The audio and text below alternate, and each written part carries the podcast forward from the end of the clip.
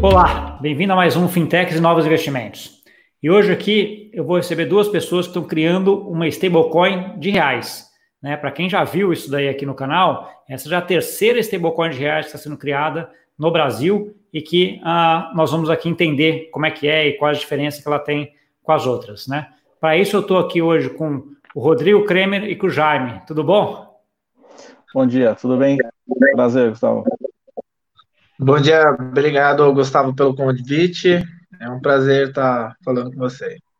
Tá bom, obrigado. Eu que agradeço a disponibilidade de vocês de vir trazer todo esse conhecimento que vocês têm, essa nova iniciativa que vocês estão colocando aí no ar, né?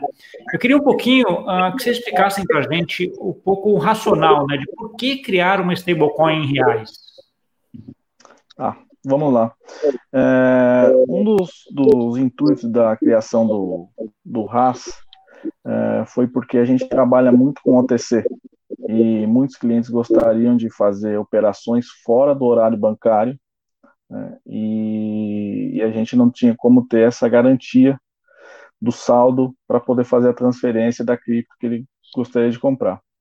Então, inicialmente a gente criou a stable para auxiliar o mercado de OTC, fora do horário você bancário. Chama, o que você chama de OTC, no caso, é OTC de, de cripto, né, Jaime? De Bitcoin, de Ethereum e tudo isso, né? Exatamente, é o mercado de balcão, onde são negociadas grandes quantidades de, de Bitcoin, Ethereum, USDT. Então, a gente tem uma mesa bem relativamente forte nesse segmento e muitos clientes pediam para a gente fazer operações de finais de semana ou até mesmo à noite, porque muitos pretendiam pegar essas moedas e fazer arbitragem com outros países que estavam em outros horários, né? Então a gente acabava não conseguindo atender esse tipo de cliente. A gente foi buscar alguma alternativa e a solução que a gente encontrou foi uma criação de uma stablecoin.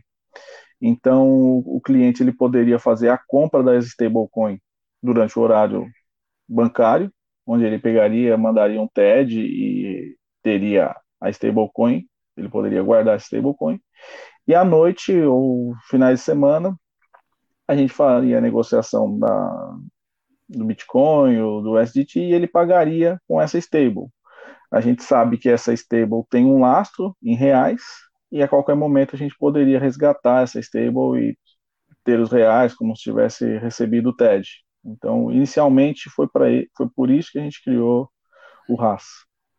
Entendi. E, aí, entrando um pouquinho mais nesse mecanismo de, de garantia desse um para um, como é que ele funciona? Ele é um para um mesmo? Como é que funciona? é, ele é exatamente um para um, né? Então a gente tem um mecanismo onde a, ele é totalmente sob demanda, né? o supply chain dele é sob demanda. Então inicialmente ele foi criado um zero supply chain, que era exatamente o saldo que tinha na conta bancária. Aí houve uma primeira emissão, 100 mil reais. A pessoa, um investidor desejou 100 mil reais. Então ele envia um TED de 100 mil reais.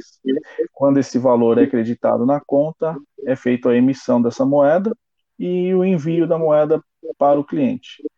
Então o cliente existe nesse momento existe 100 mil moedas RAS e 100 mil reais na conta. Esses 100 mil reais fica lá até uma solicitação de troca de RAS por reais. Esse RAS ele pode ir rodando no mercado secundário, ele pode mandar 10 mil para um, 10 mil para outro, ele vai trocando de carteira, mas continua com 100 mil total em circulação e 100 mil no banco. Então, quando qualquer pessoa que tiver o RAS solicitar a conversão para real, o real está lá para garantir esse um para um. E assim a cada, a cada nova emissão. Primeiro chega o TED, o TED é confirmado, é feita a emissão e o envio para o cliente. Tá bom. E aí, eu acho que dois pontos aqui que é para entender direito. O primeiro é um pouco de curiosidade, né? Quanto você já tem emitido de RAS hoje no mercado brasileiro? E o segundo é como é que se dá transparência nesse mecanismo, né? Para quem depositou, saber se o dinheiro dele está depositado no banco equivalente àquele RAS. Tá. É, a quantidade de RAS realmente ela hoje deve ter uns 250 mil reais emitido, 250 mil RAS emitidos porque ele é muito dinâmico. Né? A gente faz a emissão e eventualmente tem a queima né, no, no, final de semana, onde a gente recebe uma quantidade maior de RAS e a gente precisa trocar esse, esse RAS por reais. Então, é, a gente acaba emitindo e fazendo a queima. Então, a cada momento tem um determinado valor. Nesse exato momento deve ter uns 250 mil em circulação, que é o que tem no banco. É, e como que a gente mostra que isso é o que tem no banco? Né? A gente tem um, um acesso de consulta uh, ao Internet Banking, onde está o lastro, que a gente dá um usuário de consulta para todas as exchanges e parceiros que aceitam negociar o RAS. Então, qualquer exchange a qualquer momento pode entrar lá e conferir o saldo do banco com a quantidade que tem no, no blockchain, né, no supply chain, para fazer essa conferência. A gente entendeu que esse seria um modelo mais interessante do que disponibilizar um, um relatório de auditoria no final do mês, onde as próprias, os próprios envolvidos no mercado conseguissem fazer auditoria online. E a gente entende que isso aí é o, o, o, principal motivo da transparência, né? Porque se em algum momento qualquer parceiro entrar lá e ver que não tem o saldo equivalente ao a quantidade de moedas, isso vai parar nas mídias e o projeto vai acabar. Então a gente entende que isso é a transparência total do, do negócio. Jaime, uma outra coisa aqui, a título de curiosidade, é assim, você falou que você tem uma velocidade relativamente grande entre emissão, aí, principalmente final de semana, né, quando as pessoas acabam usando mais. Qual o máximo que teve de emissão, assim, durante algum período? Uh, na verdade, assim, a gente acaba tendo um, um, um, máximo que foi emitido, acredito que foi em torno de uns 300 a 500 mil, foi nessa, nessa faixa e a gente acaba tendo uma queima muito grande, principalmente agora que está entrando em, em, mais exchanges, uh, a gente tem uma liquidação forte na segunda-feira. Porque assim, a gente acabou criando o RAS com o intuito do OTC, mas nos, é, ele caiu no gosto do mercado através dos pequenos investidores. Então a gente tem muita demanda de volumes pequenos, pessoas que estão usando o RAS para colocar no cartão de crédito, porque a gente tem uma parceria com algumas empresas que ele pode enviar RAS para o cartão de crédito e isso é convertido em reais no cartão automaticamente. Então, as pessoas estão usando muito por esse motivo. Então, tem uma quantidade muito pequena, mas com grande eh, penetração no mercado. Muita gente que tem o cartão acaba utilizando a moeda. Então, a gente acabou criando o OTC mas é, a gente fez poucas operações com a TC de, propriamente dita em relação ao, ao RAS, sendo que o pessoal que faz um volume com um ticket menor acabou usando muito mais. e aí agora então a gente para atender esse público a gente está criando novas funções para além de colocar cartão de crédito hoje as pessoas estão pagando boletos com RAS pega uma nota, um, um boleto que ela tem para pagar dia 10, dia 20, chega muitos boletos, esse também é um período de grande liquidação. As pessoas entram no site, pagam o boleto com RAS e depois a, a empresa que faz esse pagamento com RAS, ela liquida isso com a gente. Ah, isso é fenomenal e é, é, um negócio espetacular assim de inovação, né? Que você começa com um produto para um determinado nicho e quando Exatamente. você vê pessoas utilizando para outras outras funcionalidades, né? E aí você vai adaptando e ajustando para que você consiga pegar todo esse esse público, né? Eu acho que isso é, é, é bem interessante. Assim, é, agora, a gente tem visto agora também, desculpa, a gente tem visto também que agora, principalmente com essa questão do política que a gente está vivendo, que as pessoas estão com medo de deixar dinheiro em banco, enfim, as pessoas acabam colocando um pouco de RAS é, dentro do seu patrimônio, porque é um dinheiro que de repente ela consegue movimentar, mesmo tendo algum confisco né, na conta dela. Porque se de repente ela tem o RAS, ela consegue utilizar essa moeda para pagar contas, para pôr no cartão de crédito, enfim. Então, isso a gente tem percebido que tem uma demanda para isso também.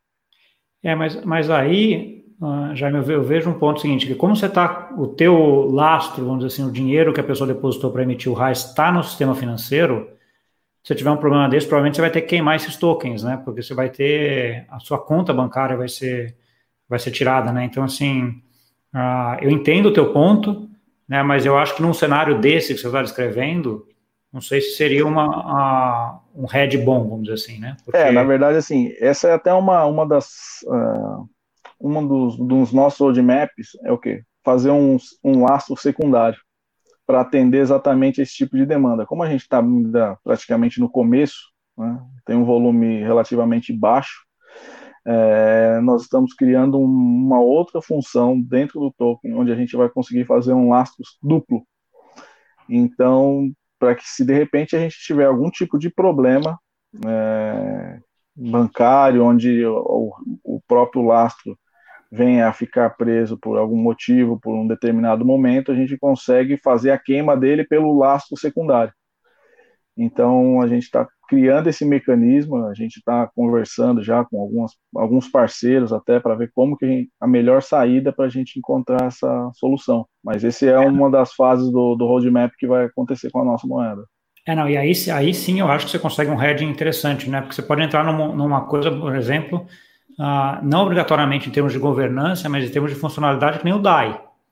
Exatamente. Você deposita, por exemplo, Bitcoin para pegar um stablecoin de reais. Sim. Então, assim, se você conseguir fazer isso, porque aí você está fora do sistema financeiro brasileiro, num cenário desse que você descreveu, o seu, a tua stablecoin não seria afetada, né? Isso seria Sim. espetacular. Mas aí volta naquele ponto que você estava falando, né? Você fez ele para um objetivo, né? De repente está vendo demanda de outro, está adaptando algumas funcionalidades para outros, né? Então, assim, Sim. isso é, é, é, fenomenal. Desde quando vocês começaram esse projeto e como é que ele é? Eu o Rodrigo comentasse um pouco também com a gente aí, uh, qual que, como é que ele está vendo a parte de tecnologia isso?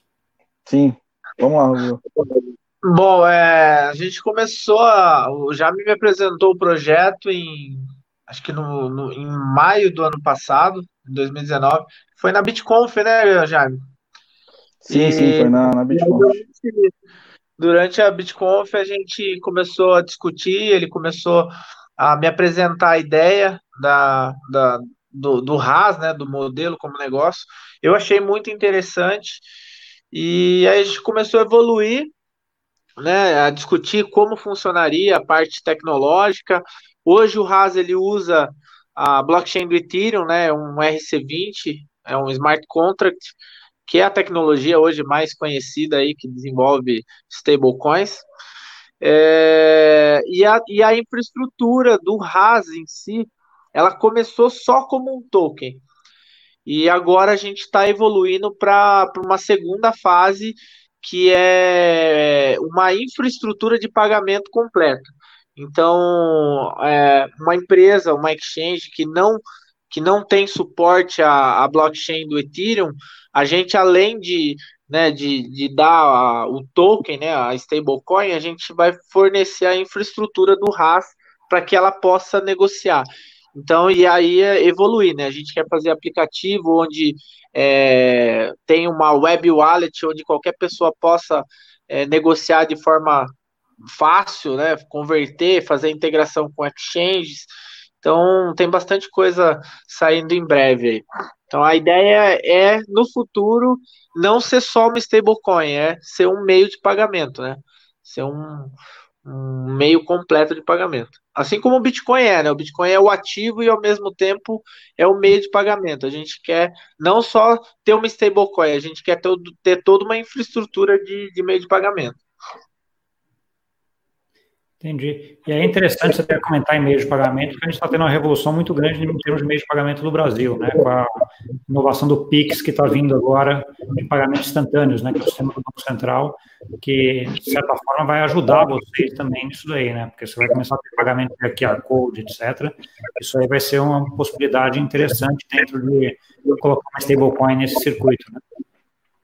Sim, sim, essa é a nossa ideia, né? A gente é, evoluir para um, um aplicativo wallet onde exclusivo onde a pessoa consiga não só armazenar a RAS, mas converter automaticamente, porque a gente já está com integração com as APIs das exchanges que estão listadas a RAS. Então, a pessoa não vai nem precisar entrar na exchange, a gente vai conseguir tudo fazer para ela, tudo via, via aplicativo. Né? Entendi. É, uma outra é, isso vai, vai funcionar legal porque é o seguinte, a gente tem, como te falei, o pessoal acaba usando a parte do cartão de crédito, então se de repente ele, a pessoa tem Bitcoin, ele vai conseguir mandar Bitcoin para o conversor, para a nossa wallet, e da própria wallet converter isso para RAS e automaticamente enviar para o cartão de crédito, fazer o pagamento em qualquer horário. Então ele não, não depende mais do, do próprio banco para conseguir fazer isso. Entendi, entendi. É um, é um modelo, é uma funcionalidade ah, interessante. Olhando da parte do ponto de vista de, de, negócio, como é que vocês pretendem ganhar dinheiro com isso? Onde, onde vem a rentabilidade aí do negócio de vocês? É, a rentabilidade ela vem através da, da queima, né? Quando a gente faz uma troca, uma conversão de RAS por reais, a gente cobra uma, um FII, né? como se fosse uma taxa de resgate da, que as exchanges cobram. A gente também faz um, uma conversão com base em FII, com base no volume que a exchange solicita. Né? Que basicamente a gente é, acaba vendendo para as exchanges ou para P2Ps, enfim, e cliente final faz a conversão com os parceiros. Então a gente colocou esse pessoal como uma camada para facilitar, porque eles têm muito mais acesso a, a TEDs de pequenas quantidades, né? Então o cliente ele pode adquirir o RAS direto nas exchanges, as exchanges acumulam o RAS e faz a queima com a gente. Entendi. Aí, aí, aí vem a pergunta que já estava na, na, sequência para perguntar aqui na minha cabeça, que é assim, a pessoa normal, o indivíduo quer comprar RAS, né? Como é que ele acessa isso? Você já falou que uma das formas é via exchange. Está em, tá em várias exchanges no Brasil, está em algumas. Tirando exchange, como é que ele, ele pode comprar direto também? Como é que funciona isso? É, hoje tem uma negociação grande através de P2Ps, né, que são as pessoas que acabam vendendo cripto é, como se fosse uma exchange, mas elas vendem diretamente, né? Então você consegue comprar direto com elas. É, são os dois caminhos, né? Exchange ou P2P, é, ou as mesas de OTC. Hoje são, na verdade, são esses três caminhos, né? A mesa de OTC, P2P e a exchange. O RAS, propriamente, ele não, não vai fazer a venda da cripto para o cliente final. Ele vende para um desses parceiros, que esses parceiros acumulam e, e, faz com a gente. Até porque o cliente final, provavelmente, ele já tem um relacionamento com alguma das exchanges. Né? Então, fica, acaba, acaba sendo mais fácil para ele solicitar um, um, uma compra lá do que ele entrar no, no, no RAS, fazer um novo QIC com a gente, enfim. É, ou ele pode fazer a troca por uma outra moeda, trocar Bitcoin por RAS na, na cotação como se fosse o real. Então, se ele tem lá um Bitcoin e quer trocar, agora, por exemplo, acho que uns 55 mil mais ou menos, ele teria 55 mil RAS, ou fazer troca de fração. Então, ele pode trocar uma outra cripto ou comprar por reais em algum desses parceiros. Entendi. Então, ele acessaria a RAS via, via um mercado secundário, vamos dizer assim, né? Exatamente, via um mercado ah, secundário. No mercado primário você tem alguns parceiros, e esse dinheiro que é depositado na conta, ele fica parado na conta? É isso, Jaime? Ele fica, ele fica parado na conta, um pedaço fica parado na conta para liquidação imediata, e a gente, como tem um certo histórico já, a gente mantém parte desse fundo é, num CDB do próprio banco, com liquidez diária. Né? Então, a gente, se precisar fazer queimas de 100% do RAS, a gente consegue liquidar o 100% no mesmo dia. E aí tem, aí tem também uma outra fonte de receita para o projeto, que é a rentabilidade desse, desse dinheiro aí, né? Que hoje está pequenininha, é os 3%. É, se fosse na época do Selic a 14%, realmente seria até uma receita, mas hoje a 3%... É, não, não, é isso que vai financiar um projeto, né? É, é realmente... Nível tecnológico, não... nível de, de, dificuldade que você vai ter aqui, né? Mas um ajuda em alguma coisa, né? É, mas já, já ajuda, né? Uh, olhando um pouquinho para frente agora, uh, eu queria pegar a visão de vocês dois um pouco de como é que vocês veem o mercado de stablecoins se desenvolvendo no Brasil e no mundo. Falando aí de daqui um ano, daqui cinco anos, como é que você vê esse mercado? Bom, eu sou bem otimista quanto a stablecoin, porque eu acompanho o, de, desde o começo o Tether, né, o SDT, lá no comecinho de 2017, e vi a grande evolução que eles tiveram e a penetração no mercado.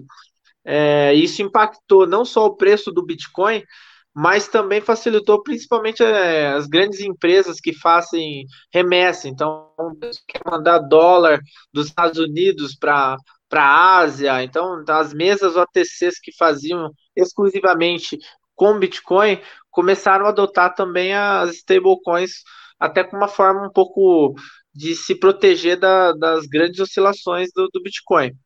É, aqui no Brasil ainda é, tem alguns projetos, acho que se eu não me engano tem quatro projetos. Eu acho que vai amadurecer muito nos próximos anos. É, e eu acho que eu vejo um futuro promissor, né? Um, a stablecoin, na verdade, ela não é, ela não tem a mesma característica do Bitcoin que você olha para ele como uma reserva de valor, né? A stablecoin, ela, eu, na minha visão, ela é mais para facilitar a transição do dinheiro para se negociar, né? Ela não é um investimento como o Bitcoin, é uma maneira de você é, tirar do real, colocar em, em stablecoin para você poder pegar grandes oportunidades, seja no final de semana, ou seja, num horário fora é, do horário bancário, né? Então não é diferente. Uma pessoa não vai comprar uma stablecoin só para fazer investimento, ela vai comprar uma stablecoin para ela negociar em determinados momentos que ela acha apropriado, né? Então por isso que eu, eu, eu tenho uma visão bem otimista quanto a stablecoin. É, eu tenho, deixa eu só pegar um pouco desse teu ponto aí, que assim, eu estou fazendo meu doutorado aqui, o tema meu é stablecoin, exatamente, né? Então, assim, a, eu vejo a stablecoin como sendo uma moeda, uma representação digital de uma moeda fiat. Né? Então, assim, ela não tem as características do, do Bitcoin em termos de ser reserva de valor, de ser, de ter uma emissão uh, limitada, né, que nem os 21 milhões de Bitcoin, etc. Assim, ela é simplesmente uma representação digital da moeda fiduciária, né? no caso aí do RAS, do real. Né? E aí ela tem as inúmeras vantagens como meio de pagamento digital, né? Um pouco do que vocês estavam comentando, seja para trocar com cripto, seja para pagar o cartão de crédito, seja para N novos negócios que estão criando aí, que, é, que vocês estão até explorando, né? Que vocês começaram com um desse modelo de negócio, estão vendo que aparece cada vez mais, né? Eu só queria colocar esse ponto aí. Vai lá, Jaime, qual que é a tua visão? Uh, então, eu também sou bem otimista e suspeito para falar sobre isso, né? Mas é, eu entendo que realmente a Stable ela uma das principais funções que o Bitcoin não consegue fazer hoje, que é servir como meio de pagamento em função da própria oscilação que ele tem, o tempo de confirmação, enfim, muitos projetos tentaram utilizar é, o próprio Bitcoin como meio de pagamento e não, não consegue, principalmente para micropagamentos, né? E a gente entende que a stablecoin pode ser útil nesse, nesse sentido, porque o estabelecimento que aceitar uma, uma stable, ele, ele, ele já está fora da oscilação do mercado, então ele consegue é, passar por essa fase que é o estabelecimento tem não quer esse, esse, essa oscilação, né? Apesar que, sim, a própria stable hoje, o estabelecimento não precisa nem aceitar a stable. Basta que o usuário tenha stable, porque ele consegue pagar com cartão de crédito e ele está pagando com stable ali, né? Então, isso também facilita a introdução e a aceitação da própria stable. Então, a stable vai ser usada por quem quer usar, e não por, por estabelecimento ser forçado a receber por stable. Né? Então, e acredito que, como tem vários projetos, uh, todos devem evoluir. Uh, isso eu acho que acredito que vai fazer um, um bem para a comunidade cripto no geral, porque novas funções vão ser criadas, uh, enfim, o mercado vai acabar sendo divulgado por todos e todos vão começar a procurar uma stablecoin e acabar sendo usado por preferência, assim como a gente tem várias stable uh, de dólar, todas são amplamente utilizadas, tem o SDT, o PAX, uh, enfim, todas são muito usadas e, eu acho que tem espaço para todas. A gente está chegando no final do tempo agora. Eu queria que vocês dessem, acho que, uma mensagem final, tá? E também onde as pessoas que querem comprar a RAS ou encontrar vocês ou saber mais sobre o projeto podem encontrá-los. Tá. Bom, é, primeiro eu gostaria de agradecer a oportunidade de explicar um pouco sobre o projeto e isso é importante para toda a comunidade cripto ter sempre uma alternativa e um projeto para poder implementar seu portfólio de cripto, né? É, o RAS hoje ele está listado na Nox Bitcoin, na Stratum, na Bitpreço, uh, na Atar, Atar é a empresa do cartão de crédito, na Camoney para pagamento de boletos. E tem mais, estamos negociando com duas, uma deve entrar já na próxima semana, mas a gente não pode divulgar ainda. Mas pode acompanhar nossas redes sociais, que vai ser tudo divulgado por lá. A gente tem o Instagram, Facebook, Twitter, LinkedIn. Então, você pode nos encontrar lá e no próprio site ras.cash, onde você encontra todos os parceiros oficiais, uh, links dos contratos para fazer a verificação, uh, link para fazer download da Trust Wallet, é uma das principais uh, wallets do mercado e já já está homologado lá. Então, fico. E a gente fica à disposição também nos nossos canais de atendimento, grupo do Telegram, onde tem quase 300 uh, P2Ps lá que negociam e trocam RAS com outras moedas. E é isso aí. Bom, Gustavo, queria agradecer também o convite aí para poder falar um pouquinho sobre a RAS. É, a nossa ideia é não só ser um projeto de stablecoin, é evoluir para ser um meio de pagamento mais completo, né? É, para atender, seja o usuário que ainda não conhece cripto e entregar para ele uma forma fácil de transacionar real, né? Como, como stable. E, e, dar toda a infraestrutura para ele e também para as empresas que queiram negociar, então que nem um exchange, que, que, que precise não só de uma stablecoin, mas de uma infraestrutura, a gente vai estar tá dando suporte para eles também. Então, esse é um ponto muito importante que a gente está evoluindo, que é na, no, no, conjunto de meio de pagamento, não só a, a stablecoin em si. Tá bom.